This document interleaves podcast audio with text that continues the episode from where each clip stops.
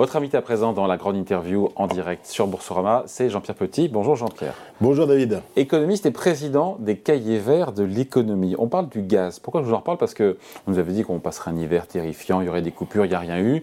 On nous a dit il y a quelques mois, oh là là, le vrai problème, c'est pas l'hiver 2022-2023, ça sera le suivant. Et au final, quand on voit les réserves gazières de l'Union européenne, on s'est rempli euh, à un niveau qui est exceptionnellement élevé à la sortie de l'hiver, 57%. Il y a le cas de la France qu'on mettra à part et qu'on verra après. On a les cours du gaz qui se sont effondrés. Euh, on peut dire qu'on aborde euh, au niveau de l'Europe assez sereinement l'hiver prochain, plutôt en position de force. On est plus serein qu'il y a un an, avec des stocks qui étaient, on s'en souvient, deux fois plus bas. Oui, oui. Ou ça dépend de la météo, ou toujours comme de, à chaque Non, il n'y a, pas eu que la météo. Hein. Il y a eu le LNG, il ne faut jamais l'oublier. Puis de le gaz naturel liquéfié américain. Voilà, absolument. américain, qatari, et même au niveau mondial, il y a l'Australien aussi. Et euh, il y a eu aussi euh, bah, euh, les décisions des entreprises et des ménages de rationner également la consommation. Alors pas directement de gaz, enfin parfois directement de gaz ou d'électricité à travers 18% entre août, on a eu les chiffres, et mars dernier, les Européens ont baissé. Leur consommation de gaz. La météo a aidé Pas seulement. Non, non, mais on est même au-delà des objectifs de l'Union européenne qui, avaient été fixés, qui étaient de 15% 31 mars, hein, si je me souviens bien. Donc oui, très bien, très bien. Et, et là, on démarre effectivement dans une meilleure position euh, que l'année dernière, à peu près à la même époque, puisqu'en fait, l'année dernière, on a accumulé des, des, faibles réserves, et puis les décisions de Poutine. En fait, parce que c'est à la fin du printemps et durant l'été, c'est là où on a, vraiment vu la, la, pression de Poutine, qui avait déjà commencé un petit peu avant, évidemment, mais euh, là qui s'est manifestée avec une envolée du, du, prix du gaz à plus de 300 euh, euros par méga. Et là, on, a, on est retombé très très bas, vous avez raison, mais enfin, on reste au-dessus quand même de la moyenne historique. Non, mais j'allais venir, il y a trop vite pour tout le monde. Mais c'est vrai que. Alors, sur le, cycle, vous avez raison. Sur, le, cycle, on a perdu 90% sur les cours du gaz par rapport au plus haut, mais ça reste quand même deux fois plus cher que la normale sur X années. Sur, sur 10 ans, sur 10 ans à peu près, euh, ou même 15 ans, enfin bref, euh, sur les dernières années. Donc ça reste plus élevé. Mais euh, il est bien évident que là, aujourd'hui, avec les réserves, avec aussi parce qu'il y avait des craintes sur le LNG. Hein, il y avait euh, plusieurs types de craintes. D'abord les capacités de liquéfaction, les capacités d'exportation, les capacités d'accueil, euh, de regazéification avec euh, le manque de terminaux, notamment en Allemagne, etc. Ça a trouvé une partie de la solution. Et puis il y avait aussi des, euh, des craintes également euh, sur le LNG, la capacité de liquéfaction dans les différents pays, et puis la, euh, également la demande chinoise qui, devait, qui avait été affaiblie par zéro Covid et qui devait se redresser, qui devait amener un surplus d'importation qui creuserait un petit peu, enfin qui, qui, qui, perturberait les marchés de gaz mondiaux. Et euh, pour l'instant, euh, ce n'est pas le cas.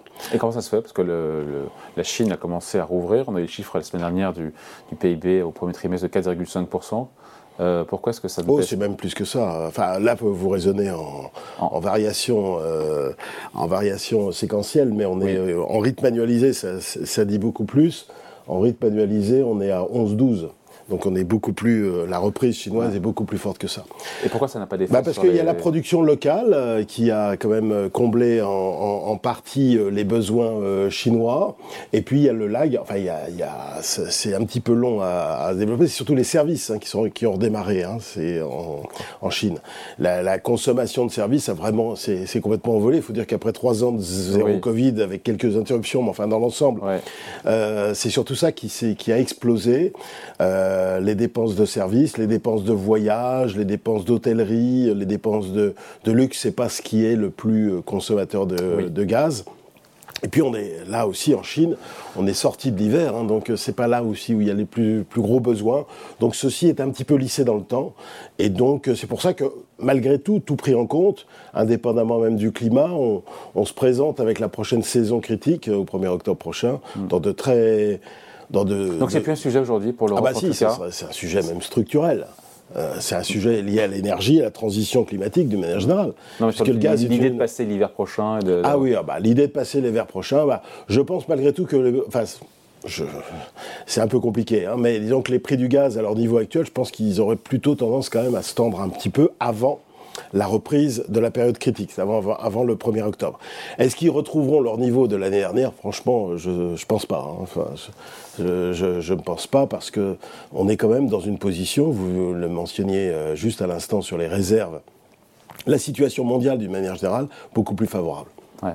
Et quid, un petit peu, on va passer à autre chose après, sur la France. Les stocks français sont remplis à seulement 30%, euh, quasiment deux fois moins que la moyenne européenne. Qu'est-ce qui s'est passé là pour le coup? Non, mais oui, mais euh, bon, après, ce qui compte euh, fondamentalement, c'est la consommation d'électricité. Et la France a quand même un avantage, c'est l'atout nucléaire, malgré tout.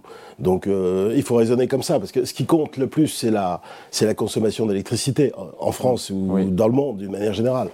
Et donc, euh, euh, c'est pas, pas les réserves de gaz qui vont changer euh, énormément le, le, le, le, prix relatif du gaz et l'électricité en France, domestique, par rapport aux autres pays. Donc, je, non, je suis pas trop inquiet là-dessus. Bon, puisqu'on parlait de la Chine, euh, les États-Unis ne cherchent pas à découpler leur économie de celle de la Chine et ne cherchent pas à affaiblir l'économie chinoise. C'est le message de Janet Yellen il y a cela quelques jours.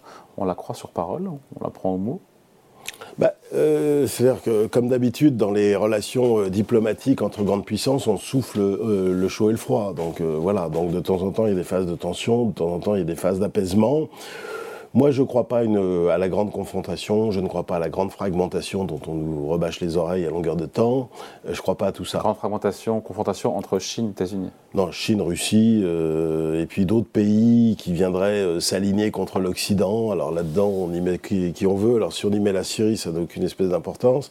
Si on y met l'Inde, le Brésil, l'Afrique du Sud, des pays qui n'ont pas sanctionné hein, la, la, Russie, bien que d'ailleurs ça soit des nations démocratiques. Euh, l'Inde, le Brésil, euh, l'Afrique du Sud sont des nations démocratiques, pas parfaitement démocratiques, mais enfin disons, on ne peut pas euh, considérer qu'il s'agit d'une alliance d'autocratie. donc ça, ne veut rien dire d'ailleurs. Et puis il n'y a pas d'alliance idéologique. c'est pour ça que j'y crois pas à cette, cette, idée de fragmentation. Et s'il y a bien un pays qui souffrirait de la fragmentation, c'est bien la Chine qui dépend encore à 10% des exportations vers l'Occident et qui subirait des sanctions extrêmement fortes si jamais il y avait une confrontation. Donc J'y crois pas du point de vue des, des États-Unis, j'y crois pas du point de vue de la Chine. Je crois des fois à des tensions sporadiques, effectivement, c'est normal, hein, c'est la, c'est la puissance euh, montante, c'est la puissance établie, donc c'est une confrontation historique dont les historiens, que les historiens ont très bien documenté. Et voilà, après, euh, ça débouchera pas sur une guerre, ça débouchera pas sur une euh, fragmentation macroéconomique, macro-commerciale mondiale. J'y crois pas un instant. Et donc euh, cette théorie du découplage entre les deux économies qui aurait commencé dans certains secteurs, notamment ceux visés par les droits de douane, entre d'un côté les semi-conducteurs euh, chinois, les, voitures américaines. Il paraît qu'il n'y a plus de voitures américaines euh, fabriquées aux États-Unis qui sont exportées en Chine. Hein. Non mais ça c'est un point de vue un peu plus général. C'est un retour de la du souverainisme en fait. Et ça nous concerne aussi nous. D'ailleurs, on, appelle chez nous l'autonomie stratégique. Oui, enfin, on l'appelle comme on veut, mais ça revient à ça.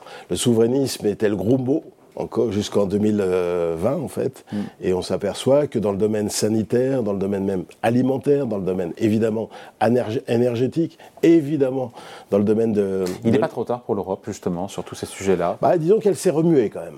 Elle s'est remuée, Next Generation, là, le nouveau plan euh, euh, zéro émission nette. Enfin, on, sent quand même qu'il y a, il y a une prise de conscience tardive c'est la fin de la naïveté euh, européenne. Donc là, il y a, quand même une, il y a quand même une réaction. Alors simplement, ce qui est un peu dommage, c'est que l'Europe part avec des handicaps par rapport aux États-Unis. Aux États-Unis, on a bien vu sur l'IRA, l'Inflation Reduction Act, c'est des décisions qui peuvent se prendre rapidement. avec des montants colossaux. Avec des, oui, oui, enfin des montants, quoi, des gros montants, oui, euh, colossaux. Bah, bah, à l'échelle des États-Unis, 370 milliards, euh, bon, voilà. Ouais, en tout cas, susceptible de faire basculer beaucoup d'industriels euh, non américains pour aller délocaliser ou s'installer. déjà que Volkswagen a déjà euh, menacé assez clairement, euh, Elon Musk aussi. Enfin bref, il y a des, on attend, on attend des orientations plus claires, notamment de la part de l'Europe. On attend éventuellement des amoindrissements de la dureté de l'Inflation Reduction Act à l'encontre notamment des fournisseurs européen d'industrie euh, américaine, du moins implanté aux États-Unis. Non, il y a, y a, ça, il y a le coût de l'électricité qui est plus bas, enfin le coût de l'énergie euh, qui est beaucoup plus bas aux États-Unis. Donc voilà, il y a donc c'est Il y a un risque de nouvelle vague de désindustrialisation en Europe aujourd'hui parce qu'on n'a pas on pas répondu. la riposte européenne n'est pas à la hauteur de, de ce que font les Américains? Ah oui, bien sûr que si on fait rien, ça c'est clair qu'il va y avoir une nouvelle vague de désindustrialisation. Mais pour éviter ça, pour, déjà stabiliser les choses, parce que parler de réindustrialisation, déjà, c'est un peu mythique, ça, déjà. C'est déjà mettre un, déjà, terme, enrayer, la... enrayer la désindustrialisation et favoriser la réémergence ou l'émergence de nouvelles industries, en particulier dans les énergies renouvelables, par exemple. Euh, ou favoriser des industries qu'on avait plus ou moins abandonnées, comme le nucléaire, par exemple, voilà, ou euh, éventuellement euh, l'automobile électrique. Enfin bon, bref, dans, il faudrait déjà. parce que les États-Unis, je viens de le dire, ils sont, ils sont, et c'est pour ça que je pense c'est très important la macrofinance. Les États-Unis sont avantagés comme j'ai dit tout à l'heure, par le coût de l'énergie qui est plus bas, par leur rapidité de, décision, d'exécution, la moindre bureaucratie, il faut quand même bien le reconnaître, parce que nous, on est quand même euh, en Union européenne, on est toujours 27, hein, et c'est compliqué, les intérêts sont divergents. Les packages genre euh, Next Generation, c'est pas c'est pas évident à décider. Et ensuite, on s'aperçoit que bon, il faut mieux euh, faire décider cela au niveau local en fonction des, des, spécificités locales. Mais je crois qu'il y a aussi une question macro-financière, c'est qu'aux États-Unis, le private equity est beaucoup plus développé, beaucoup plus profond que chez nous. On peut émettre des actions sur des, sur des marchés beaucoup plus euh, larges, beaucoup plus liquides. Euh, il y a un niveau de, quand même de recherche-développement quand même très très très développé. Euh, en termes de compétences industrielles, je trouve que globalement parlant, euh, j'ai pas de chiffres précis, mais quand même en termes de compétences, parce que pour pouvoir réindustrialiser, il faut, il faut quand même avoir des ah compétences. On ne forme que 40 000 ingénieurs en France chaque année, on n'en forme pas 200 000. Hein. Donc voilà. Puis il y en a une partie qui, qui va à l'extérieur. Donc c'est un vrai, c'est un vrai sujet ça. Hein. Et donc globalement parlant, il n'y a pas que des questions que je mentionnais tout à l'heure, il y a aussi des questions macro-financières. Il faut des outils macro-financiers. C'est pas la BPI qui va gérer tout ça. Hein. Ça, c'est pas possible. Hein. Donc, euh, les, montants, sont beaucoup trop colossaux et euh, impliquent une vision de moyen et long terme qu'on n'a pas suffisamment, non seulement au niveau euh, macro-politique, mais également au niveau macro-financier.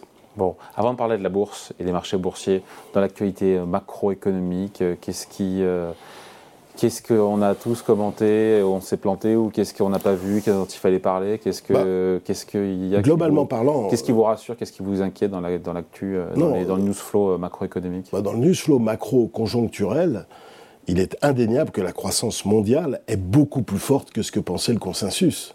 Il n'y a que quelques mois. Il ne faut pas accuser le consensus. Il y avait aussi des raisons d'être euh, relativement prudent, voire inquiet, mais les choses vont quand même, dans l'ensemble, beaucoup mieux. D'abord, il y a la reprise chinoise qui est mm. extrêmement puissante. Elle est généralisée.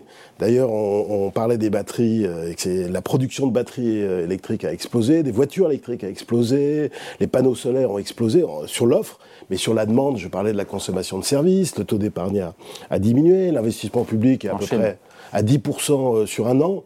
Il y a l'investissement privé qui n'est pas très élevé. Et tous les indicateurs à haute fréquence, type congestion automobile, fréquentation des métros. On parle de Chine, là. On parle de Chine, toujours. Hein. Euh, trafic aérien local. On, dépasse même, pour un grand nombre d'entre eux, d'indicateurs, on dépasse les niveaux pré-Covid. C'est-à-dire qu'on est au-dessus des, niveaux de 2019, de fin 2019. Donc euh, ça va euh, ça va très fort. Au niveau euh, financier, j'en parlais tout à l'heure, bah, le crédit aux entreprises, par exemple, est au plus haut depuis 12 ans. Le crédit à la consommation des ménages a redémarré comme il n'y a pas redémarré. Le marché immobilier, qui souffrait le martyr, et c'est moins qu'on puisse dire dans, tous ces aspects, à la fois pour la construction, pour les transactions, pour les prix, bah, redémarre. D'ailleurs, sur le premier trimestre, l'investissement résidentiel a beaucoup moins baissé. Donc la bonne surprise, c'est la reprise, la résilience de l'économie mondiale avec une très forte reprise en Chine. Alors il n'y a pas que ça. C'est vrai que la croissance chinoise aide le monde. Par exemple, bon, les exportateurs allemands, euh, ça les aide pas mal, etc. Mais euh, ça aide aussi beaucoup l'Asie de l'Est, hein, évidemment, qui est très dépendante de la Chine. Mais euh, il y a le fait aussi que si l'économie mondiale résiste pas mal, d'abord parce qu'il y a eu de la politique économique, il y a eu de la politique économique quand même euh, en Chine, en Europe quand même par rapport au choc, notamment par rapport au choc inflationniste, et on a eu raison de sortir le carnet de chèques. Mm. Du point de vue euh, du cycle, c'était une, une bonne idée. Le bilan des entreprises, c'est-à-dire la, situation de cash flow des boîtes, ou de dette nette, net, la dette brute moins les, le cash des mm. boîtes, eh bien, est pas si élevée que ça. Donc la situation des entreprises non financières, la situation des ménages même, avec le cash, les niveaux de cash qu'ils ont, est, plutôt satisfaisante. Et je vais même vous surprendre, la situation des banques en termes de, de liquidité et de solvabilité est élevée. Alors je sais bien que on va encore en parler de First Republic, on va encore parler de... Ah c'est fini ça, c'est terminé ça. non, First Republic, euh, non c'est pas fini. First Republic, on va encore en parler. Non mais c'est petites banques. Des community banks de 0 à 10 milliards de dollars ou des regional banks de 10 milliards à 100 milliards. On va, non, ça m'étonnerait que la faillite de SVB ne soit pas suivie par quelques autres aventures. Mais au niveau, là où vous avez tout à fait raison, c'est qu'au niveau macro, euh, c'est plutôt derrière nous. Enfin, il y aura quand même un resserrement des conditions de crédit bancaire. Mais globalement, les, autorités ont bien réagi et il n'y a pas de problème systémique intrinsèque sur le système bancaire américain ou sur le, hmm. euh, la situation macro-financière américaine. Donc tout ça, ça, fait reprise chinoise, euh, bon niveau de bilan, euh, expansion, expansion, enfin politique économique expansionniste là où il le fallait, puis conditions macro-financières qui s'améliorent parce que les marchés sont partis depuis le mois d'octobre. Exactement. Voilà, donc on est au plus haut, pardon, mais est-ce que la bourse, notamment européenne et parisienne, s'est emballée où il y a de bonnes raisons d'être à ce niveau-là Alors la bourse parisienne, euh, on a notre tech à nous qui s'appelle le luxe, hein, qui le porte pas mal. Donc en fait, le mouvement est mondial. Simplement, nous, on surperforme pour des raisons euh, de composition sectorielle. D'ailleurs, dans l'ensemble, l'Europe s'en est mieux sortie. Enfin, même si c'est moins le cas depuis un mois et demi, mais elle s'en est mieux sortie que euh, les États-Unis, parce que les surprises macro sont plus revenues. Les, gens étaient très black sur le monde, mais ils étaient surtout black sur l'Europe, à cause notamment de la crise gazière, la crise énergétique. Et c'est l'Europe qui a le plus surpris à la hausse. Et, euh, et euh, il faut aussi avouer que dans la bourse, il y a des effets sectoriels très importants. Si vous avez plus de banques, si vous avez plus de luxe, et même à l'intérieur des secteurs, les secteurs dominants ont surperformé. Par exemple, la tech européenne, qui est, petite en Europe hein, par rapport à la tech américaine, bah, elle a surperformé la tech américaine pendant pas mal de temps. Mm. Et ça a aidé. Voilà. Donc c'est pour ça que la bourse européenne, plus que la bourse française, parce que l'indice italien s'en est aussi très très bien sorti. Est-ce que l'année est faite en bourse? Et est-ce que le second semestre s'annonce peut-être beaucoup plus compliqué que le premier? Écoutez, il n'y a pas beaucoup de potentiel. Quand vous regardez les prévisions de BPA, enfin de bénéfices par action, euh, les analyses prévoient une petite hausse. Je crains fort qu'on soit plutôt autour de zéro, voire légèrement négatif. Donc les valorisations absolues sont pas très élevées, mais le problème c'est que euh, c'est le marché américain qui domine et lui c'est un peu au-dessus. La prime de risque n'est pas énormément élevée, donc il n'y a pas une marge de sécurité très élevée. L'avantage c'est que le sentiment des, c'est une montée du marché sans que les gens soient devenus optimistes. C'est-à-dire que tous nos indicateurs de sentiment de marché ne sont pas montés fortement. Et comment on explique ça pour le coup? Ah bah, C'est que des, petits acteurs euh, qui interviennent. C'est-à-dire qu'il n'y a pas eu de rush Hein, les, volumes n'ont pas suivi. Non, les volumes n'ont pas suivi. Hein, c'est d'ailleurs, euh, voilà, bah, c'est souvent le cas d'ailleurs dans les, dans les phases de reprise du marché. On se dit qu'il n'y a plus beaucoup à gratter à la hausse. Par contre, en, cas de correction, dans l'autre sens, il y a une espèce d'asymétrie où euh, la baisse peut être. Oui, en termes de rendement risque, d'espérance de, rentabilité ajustée du risque, le marché action mondial, on va dire, c'est pas extraordinaire. Mais euh, on ne gagne pas forcément sur les actions en achetant des ETF sur MSCI World All Countries. on peut gagner sur les actions en faisant des bons choix en termes de style d'investissement, en termes de pays, en termes de secteur, en termes de style d'investissement, par exemple growth, value. Et là, vous faites quoi en ce moment ah ben moi, je reviens plus sur la growth. J'aime bien la Chine depuis euh, six mois et ça, ça a corrigé dernièrement, enfin un petit peu corrigé dernièrement, mais c'est quand même une belle performance. J'ai beaucoup aimé l'Italie et il y, a, y a très peu d'investisseurs qui m'ont suivi là-dessus parce que bon, on avait des craintes sur, euh, sur l'Italie. J'aime bien des, defensive quality. Euh, j'aime bien euh, sur la base du stock picking, euh, je pense que la la variable discriminante principale, c'est la capacité à restaurer, à protéger les marges. Ça, pour moi, c'est fondamental. Euh, je préfère quand même un petit peu le marché américain au marché européen. Enfin, il y a tout un en tas cas de, déception sur les bénéfices, ça ne serait pas sans conséquence sur les marchés boursiers. Hein. Bah, euh, non, regardez, euh, on révise à la baisse les prévisions de bénéfices depuis le mois d'octobre et le marché peut, monte quand même. donc, oui, ah, bah oui. donc la valorisation se tend. Bah, la valorisation, oui, mais elle était tombée assez basse au 30 septembre. Hein. C'est-à-dire qu'il ne faut pas oublier qu'entre le 2 janvier et le 30 septembre, on a pris moins 25 hein, sur le marché américain quand même. On a eu un vrai bear market quand même, hein. un vrai marché baissier. Il est fini, bear market? Celui-là, euh, je, pense, je pense qu'on peut retomber un peu, il y aura des, comme vous venez de le dire, à la faveur de soit d'événements exogènes, soit de déceptions sur l'inflation, ou soit de resserrement anticipé de politique monétaire au-delà de ce que price les futurs. Oui, ça peut rebaisser. Est-ce qu'on retrouvera les niveaux du 30 septembre? Alors, à moins que les choses se dégradent très fortement au niveau euh, exogène, c'est-à-dire au niveau de Taïwan, mm. au niveau de l'Ukraine, au niveau de ce que, ce que tu veux, bon, bah, évidemment, ça, ça peut rebaisser. Mais sinon, non, je ne pense pas qu'on retrouvera les niveaux du 30 septembre. Bon voilà, entre-temps, ce sera reparlé. Merci beaucoup, en tout cas, entretien avec, Jean-Pierre Petit, président des Cahiers Verts de l'économie, invité de la grande interview en direct sur Boursorama. Salut, merci. Salut.